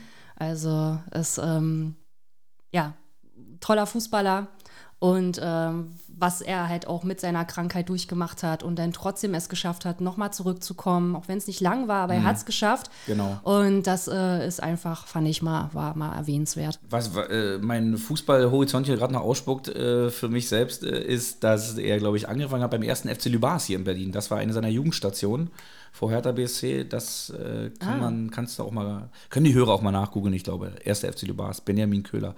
Nein, äh, ganz, ganz toller Spieler, tolle Persönlichkeit. Ähm, ja. Kommen wir mal zu deinem ersten Spieler. Mhm. Jetzt bin ich wirklich gespannt. Ich, ja, ich, ich, erst. Also ich schaff's garantiert, alle drei nicht zu Also pass auf, lass dich, lass dich bitte nicht von den Jahreszahlen gleich mal äh, in die Enge treiben, äh, sondern bleib cool und überlege. Ähm, hat äh, angefangen, äh, ja, 1987 bei Okwavu United in Ghana. Dann ging es 1988 zum ersten FC Saarbrücken. 1990 zur Frankfurter Eintracht, wo er fünf Jahre lang spielte und dann zu Leeds United wechselte 1995. Dann war das Leihende irgendwie, das war eine Leihgebühr, irgendwie dann zu Leeds. Dann war die Leihgebühr zu Ende. Ähm, er ist dann aber gewechselt zu, zu Leeds United ganz fest, kam 1997 von Leeds allerdings zum HSV und hat dann nochmal die Karriere äh, ausklingen lassen im äh, saudi-arabischen Raum bei Al-Ittihad. Aber seine, seine Hochzeit hatte er eindeutig bei der Frankfurter Eintracht Mitte der 90er Jahre im Sturm. Ist eigentlich eine absolute Vereinsikone. Mhm. Der Name wurde vorhin auch schon mal genannt. Der wurde schon mal. Also im Vorgeplänkel hatten wir, glaube ich, schon über diesen Spieler mal Eboa. gesprochen. Richtig, Anthony Eboa. Okay, das war jetzt aber der Tipp, dass wir drüber Alles gesprochen gut, du haben. hast, mir, du hast mir auch einen Tipp mit der 7 gegeben und dann war ich da. Äh, es ist Anthony Eboa. Hast du, hast du, ähm, hast du an den noch Erinnerungen so oder als bewegte Bilder, Tore? Nee, leider tatsächlich überhaupt nicht. Nein. Da kann ich dir jetzt nur empfehlen, dass du mal äh, bei, bei YouTube und es ist ja irgendwie äh, für unsere Generation, früher musstest du dir, warst du froh, wenn du irgendwelche Slots im Fernsehen hattest, wo du dir mal ein bisschen englischen oder, oder italienischen Fußball reinziehen konntest. Ja. Oder die Bundesliga kam ja auch erst Mitte der 90er mal mit so einer guten Berichterstattung. Ähm, und, und heute mit, mit, mit YouTube kannst du dir alles angucken. Es wird dir quasi hinterhergeworfen und da gibt es ein paar Best, äh, Best-ofs äh, von Anthony Boa, auch bei Leeds United, Wahnsinns-Story gemacht. Ähm, also Eintracht Frankfurt, Anthony Bohr gehört in meinen Fußballkosmos definitiv. Ja, die gehören zusammen. Zusammen. Das stimmt, das stimmt. So, du bist dran. Ich bin dran. Der zweite Spieler. Der erste war schon mal sehr gut. So. Ich hoffe, dass ich jetzt hier die Aussprache auch richtig wähle. Okay. Also, ähm, 2009 bis 2010 bei Grasshopper Club Zürich. 2010 bis 2013 AC Florenz. Dann 2011 auf Leihbasis zu Nijadal Xamax. 2012 auf Leihbasis US Lecky. 2013 Leihbasis Novara Calcio. Nun hat er wirklich gewechselt, zu 2013 bis 2014 Real Sociedad. Dann 2014 bis 2017 Eintracht Frankfurt und seit 2017 bei Benfica Lissabon. Das ist der Herr Soferovic. Verdammt! der Haris, ja. Haris Seferovic. Ist ein besonderer Spieler für dich? Magst du magst ihn sehr oder? Ja, ähm, er kam, glaube ich, in Frankfurt nicht ganz so gut an. Ich fand ihn super, ähm, zumal er uns ja auch 2016 den Klassenerhalt geschenkt hat mit seinem 1:1 Kopfballtor gegen Nürnberg. Und ähm, hat es, glaube ich, nicht immer so leicht gehabt. Die Tore wollten immer nicht so rein oder die Welle nicht so rein ins Tor, wie er es wollte. Aber Haris Seferovic beobachte ich immer noch ganz gerne bei Benfica oder bei der Schweizer Nationalmannschaft. Hm, habe auch ein Autogramm hier ah. in meiner Vitrine zu stehen. Also, ähm, Jetzt kann man vielleicht den Leuten mal sagen, ich sitze hier eigentlich in so einem kleinen äh, Mini-Eintracht-Museum hier mitten in Berlin, Köpenick, äh, beziehungsweise Grünau, wunderschön am Wasser gelegen, äh, für die, die es nicht kennen. Und äh, hier ist das ein oder andere Schmuckstückchen von der Frankfurter Eintracht. Steht hier schon rum, ich muss mich dann, glaube ich, gleich nochmal genauer hier umgucken. ja, Glückwunsch. Kommen wir mal zu deinem zweiten Spieler lass dich wieder nicht von den, von den ähm, äh, Jahreszahlen beeindrucken. Ich denke, du könntest drauf kommen. 1985 von der Eintracht aus der Jugend. Es ist ein Eintracht-Junge. Aus der Jugend zur Männermannschaft hochgekommen, wechselte 1988 zu Borussia Dortmund. Dann aber wieder zurück zur Frankfurter Eintracht 1990. Dann ging eigentlich so seine Weltkarriere los, äh, wechselte von der Eintracht dann zu Juventus Turin 1992, dann 1994 zurück zu Borussia Dortmund. 2000 gewechselt von Dortmund nach Schalke, eigentlich was man nicht macht. Deswegen ist äh, dieser Spieler auch so, äh, ja, vielen, vielen Fans in Dortmund auch ein bisschen negativ noch in Erinnerung geblieben. Also wie gesagt, wechselte 19, äh, äh, wechselte 2000 äh, von Dortmund zu Schalke und dann nochmal eine Saison bei der Frankfurter Eintracht 2003 zu spielen, um dann seine Karriere zu beenden. Kleiner Tipp von mir, der arbeitet heute noch, glaube ich, ähm, Nein, tut er nicht mehr. Tut er nicht mehr. Dann Andi weißt du, Möller? Richtig. Andi Möller, sehr gut. Ines. Ja, das ist stark. Andi Möller arbeitet jetzt nicht mehr äh, fürs äh, Nachwuchsleistungszentrum. Stimmt, da, da war äh, irgendwas, ne? Irgend, Genau. Da gab es irgendeinen Vorfall. Richtig, richtig. Ja, Andi Möller, ähm, tatsächlich war ich, ähm, als ich zwölf Jahre war, für ein Jahr Dortmund-Fan. Das war so, so 96 war das, wo die Meister wohnen und da war die ganze Schule für Dortmund. Also Warst war du noch man nicht da- so charakterlich gefestigt? Genau, da war man so ein Mitläufer, ne? Und da war mein Zimmer tatsächlich auch ähm, gelb-schwarz und es hing auch das ein oder andere Poster von Andi Möller in meinem Zimmer. Also für mich auch ein ganz toller Spieler äh, gewesen früher. Ich habe es, glaube ich, schon mal in einer anderen Folge gesagt. Für mich der schnellste Spieler mit Ball zu, der, zu seiner Zeit. Also wenn er den Turbo Möller war ja auch immer sein, sein Spitzname. Und ähm, ja, hat, glaube ich, auch an jeder Station überzeugt, war äh, 2000 in der Saison, glaube ich, auch, wo die, wo der FC Schalke dann, 2001 war es, glaube ich, wo der FC Schalke dann Meister war, schon für ein paar Sekunden und Patrick Andersen für die Bayern dann in Hamburg noch diesen, diesen legendären Freischuss geschossen hat. Aber ähm, hatten ihm, glaube ich, auch viele nicht zugetraut, dass er sich beim FC Schalke auch so durchsetzt. Das war auch eine, eine ganz tolle Zeit. Und Andi Möller auch noch einer der, der Helden äh, zum erweiterten Kader, beziehungsweise auf der Bank saß er ja auch bei der WM 1990, was so mein erstes großes Turnier war. Siehst du, das habe ich dich zum Beispiel noch gar nicht gefragt und das würde ich jetzt gerne nochmal nachholen, bevor ich dich, äh, meinen letzten Spieler hier frage. Äh, dein erstes Turnier, was du so verfolgt hast, was war so das erste große Fußballturnier, was du miterlebt hast? Das war 2006, Die WM. das äh, Sommermärchen, genau, richtig. Das war dann so Ja. diese, dieser, dieser zündende Moment auch für dich, dass du gesagt hast, Fußball, das nimmt einen einfach mit in den Stadien und so. Ja, da war dann das, was ich schon mal halt äh, mit zwölf Jahren in etwa irgendwie gespürt habe, dass da irgendwie eine Affinität zum Fußball da ist. Das wurde dann 2006 wieder richtig rausgeholt und angezündet und äh, da ging das dann richtig los. Ja, das war auf jeden Fall auch eine ganz, ganz tolle, tolle WM Ja. und eine ganz, ganz tolle Zeit. Jetzt darfst du mich noch einen Spieler Ja. fragen, dein, dein letzter für mich. Es steht 2 zu 2 unentschieden. 2013 bis 2015 FK Vojvodina. 2015 bis 2020 Eintracht Frankfurt. 2020 zur TSG Hoffenheim. Und seit 2022 auf Leihbasis bei Panathinaikos Athen. Ist Ga- Gacinovic? Es ist der Mijat Gacinovic. Gacinovic. Ja. ja. Der Mann, der euch äh, in Berlin äh, glücklich gemacht hat und das entscheidende letzte Ganz Tor. genau. Ja. Äh, ich sehe ihn heute noch einsam, einsam aufs Tor zu laufen und auf diese, also ich, ich habe mir auch, äh, wenn ich die Szene mir heute noch so angucke, ne, dann denke ich mir so in den letzten Metern, was, also man, man, man- versetzt sich automatisch so als Fußballfan, äh, versucht man sich in dem Moment in diesen Spieler reinzuwerfen, du sagst, du läufst jetzt nur noch drei Meter, dann schiebst du das Ding irgendwann ein und du guckst nach oben und du siehst diese weiße Masse aus Zehntausenden von Menschen, die genau wissen, dass das Ding jetzt hier durch ist, der Schiri wahrscheinlich gar nicht mehr abpfeift, du kannst eigentlich direkt zur Siegerehrung durchlaufen. Ja. Ähm, ähm, und, und ich glaube, der Moment, der Moment wird ihm auch vielleicht bestimmt, ohne ihn jetzt selber persönlich zu kennen, wird für ihn auch immer bleiben, glaube ich, ein ganzes Leben lang, oder? ein bleibender Moment. Ich glaube aber, dass in dem Moment schon ein gewisser Druck auf ihm noch gelastet. Ich glaube, das ist gar nicht so einfach, ja, dann einfach noch mit Ball da diese letzten Meter zu bewältigen, wenn man halt einfach weiß, da ist einfach der komplette Bayern-Kader hinter dir her und versucht das noch irgendwie zu verhindern. Aber es war natürlich ein absolut legendärer Moment. Aber so richtig als Überspieler bei Eintracht Frankfurt, ähm, also er war, hat gut gespielt, aber er war jetzt nie, äh, würde jetzt nie an, an den Philipp Kostic rankommen Nein, oder an einen Seppelrode. so ist es. Leider nein, leider und, nein. und leider nein, sah er dann auch nicht so gut aus, dass er dann auf visuellem Wege noch bei Biene irgendwie in Erinnerung bleiben würde. Also er bleibt auf jeden Fall immer in Erinnerung und ich werde ihn auch weiterhin äh, noch beobachten, ähm, weil ich habe auch immer, ich sehe manchmal irgendwie in den Spielern, glaube ich, ein bisschen mehr und äh, gibt so ein, zwei Spieler, wo ich sage, es ist einfach so schade, dass die sich nicht irgendwie richtig behaupten konnten. Mhm. Da steckt aber mehr Qualität drin. So, dann kommen wir mal zum letzten Spieler für dich. Ja. Das sind jetzt hier einige äh, Vereine. Ich versuche es mal ein bisschen abzukürzen. Der hat angefangen, aber vielleicht kommst du ja auch schon nach zwei, drei Stationen darauf und ich wette eigentlich. Äh, der hat angefangen 2011 bei RNK Split.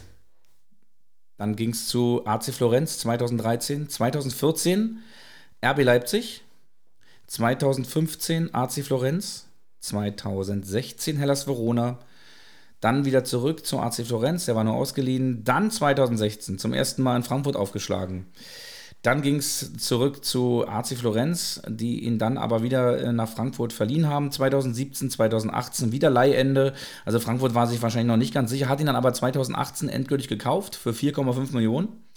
Äh, und 2019 ging es dann äh, zu einer Leihe zum AC Mailand, dann wieder zurück nach Frankfurt und jetzt ist er immer noch beim AC Mailand und du grinst schon so. Ja, ich, ich wollte eigentlich schon zwischenfunken, aber ich, das höre ich mir jetzt ja, noch ja. bis zum Ende an. Der gute Ante Rebic. Ante Rebic, Ante genau. Rebic, das war der Bullen, der Bullensturm. Äh, ja. Äh, Ante Rebic, Kostic und ähm, nee, äh, Gazzino, äh, nee, ähm, Jovic. Jovic, der jetzt Jovic, bei Real Madrid Aller versauert. Und mhm. Rebic, ganz genau. Ja, genau. Und äh, Ante, ja, hat uns allen das Herz gebrochen, ähm, dass er gegangen ist. Ähm, auch Pokalheld mit Mia zusammen ist er unser Pokalheld. Bruder, schlag den Ball lang. Ein Zitat, was damals entstanden ist, was er kurz vorher vor dem Spiel, vor dem Pokalfinale noch zu Prinz Boateng gesagt hat. Und Prinz Boateng hat es ausgeführt, hat den Ball lang gespielt und Ante hat sich durchgesetzt ähm, hat Süle und Hummels abgewickelt. Also unfassbar, was der da mhm. geleistet hat. Also Ante bleibt ewig in unserem Herz. Ewig. Also es war auch, äh, in dem Jahr hat, glaube ich, an der Frankfurt verpflichtet, was sie, also sie konnten verpflichten, was sie wollten, hat alles irgendwie eingeschlagen. Und ich glaube auch so ein, so ein, auch so ein Spieler wie, wie ähm, Kevin Prince Boateng, äh, damals ja noch ein paar Jahre jünger äh, als, als jetzt, aber mit seiner ganzen Art, glaube ich, hat einfach zu dieser Mannschaft, zu dieser Stadt Frankfurt einfach so sehr gepasst. Ja. Und, ähm, und dass er dann ausgerechnet in seiner Heimatstadt, in Berlin, in seinem Stadion, Olympiastadion, Pokalsieger wird, glaube das war für ihn auch ein ganz, ganz besonderer Moment in seinem Leben. Ähm, absolute Bereicherung für dieses, zwar nur eine Jahr, aber eine absolute Bereicherung. War genau im richtigen Jahr bei uns. Biene 3 zu 3. Unentschieden. Ja, das, ich ähm, konnte dich nicht bezwingen. Du, äh, ja, du hast es mir aber auch einfach gemacht. Vielen nein. Dank dafür. Nein, nein, nein. nein. Also das ist schon, äh, das ist schon ein schweres, schweres Wissen, was du da gerade zutage getragen hast. Das hast du schon, hast du schon alleine ganz gut gemacht. Ähm, ja, wir sind, wir sind durch. Wir sind ähm, zeitlich, glaube ich, bei einer Stunde, ja, knapp über eine Stunde gekommen. Das äh, passt alles gut. Und ähm, ja, gibt es irgendwas für die Zukunft, was du dir wünschst? Ich wünsche mir weniger Vereine wie Wolfsburg, Leipzig, Hoffenheim in der Bundesliga. Ich wünsche mir wieder mehr Vereine, Schalke, Bremen, HSV, kommt wieder hoch in die erste Liga.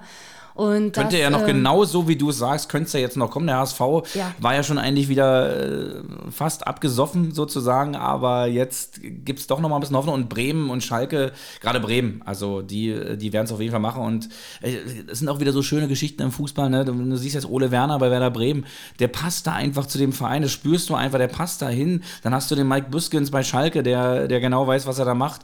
Ähm, beim HSV, ähm, wir selber sind ja ähm, DFB-Pokal am HSV gescheitert äh, wo ich den HSV sehr gut organisiert fand. Ähm, gut, die Art und Weise, wie wir ausgeschieden sind, war natürlich ein bisschen tragisch hm. mit der Doppelberührung des Elfmeters, aber äh, ja, gehe ich auch mit dir mit. Wäre natürlich schön, wenn so eine Traditionsvereine ähm, mehr kommen nach oben, also mehr nach oben kommen als ja. irgendwelche Konstrukte oder ähm, ja, Vereine, die von irgendwelchen Konzernen gelenkt sind. Äh, ja. Richtig. Ich wünsche wünsch es mir genauso, Biene. Und die Daumen für die Eintracht sind gedrückt. Vielen Dank. Sie, äh, äh, sie sind sowieso gedrückt, äh, weil, äh, ja, vielleicht, wenn der FC jetzt die letzten Spiele noch gewinnt und die Rechnung wirklich so aufgehen könnte, äh, wenn wir jetzt mal die Angaben hier ohne Gewehr machen, wenn die Frankfurter Eintracht die Euroleague gewinnt und in die Champions League einzieht, dann könnte ja vielleicht noch der, ähm, ach nein, es, nein, geht gar nicht, die Rechnung war falsch, weil normalerweise, nein, nein, es war anders. Die Rechnung wäre die gewesen, dass RB Leipzig die Euroleague gewinnt, äh, schlag mich bitte jetzt nicht, und der erste FC Union oder der erste FC Köln dann noch im Nachgang sogar bis in den Champions League nachrücken könnten, aber ich weiß nicht mal, ob das möglich wäre. Ganz klar ist für mich, ich, es gibt nur eine Mannschaft, der ähm, ganz Deutschland, glaube ich, die Daumen drückt, dass er die Euroleague gewinnt, das ist die Frankfurter Eintracht. Mhm, Ganz klar, Dank. außer dieses kleine gallische Dorf da in Leipzig noch. Ähm, und ja, hoffe, dass, dass sie uns äh, weiterhin so viel begeistern mit tollem Fußball. Und ich hoffe, dass wir beide auch mal dann schaffen, zu einem Spiel hinzugehen. Du wolltest ja unbedingt mal ins Kölner Stadion. Du hast ja immer gesagt, unbedingt. du willst mal unbedingt mal zum Auswärtsspiel kommen. Wenn das nächste Saison zustande kommt, äh, dann äh, kommst du mit deinen Leuten rüber. Ich komme mit meinen Leuten sowieso dann nach Köln und dann werden wir eine schöne Fußballparty feiern. Da freue ich mich jetzt schon drauf. Alles Wunderbar, klar. vielen Dank. Biene Lehmann, die erste Frau äh, im Aus Liebe zum Spiel Podcast. Es war mir eine Ehre. Mir auch. Alles klar, mach's gut. Ciao. Ciao.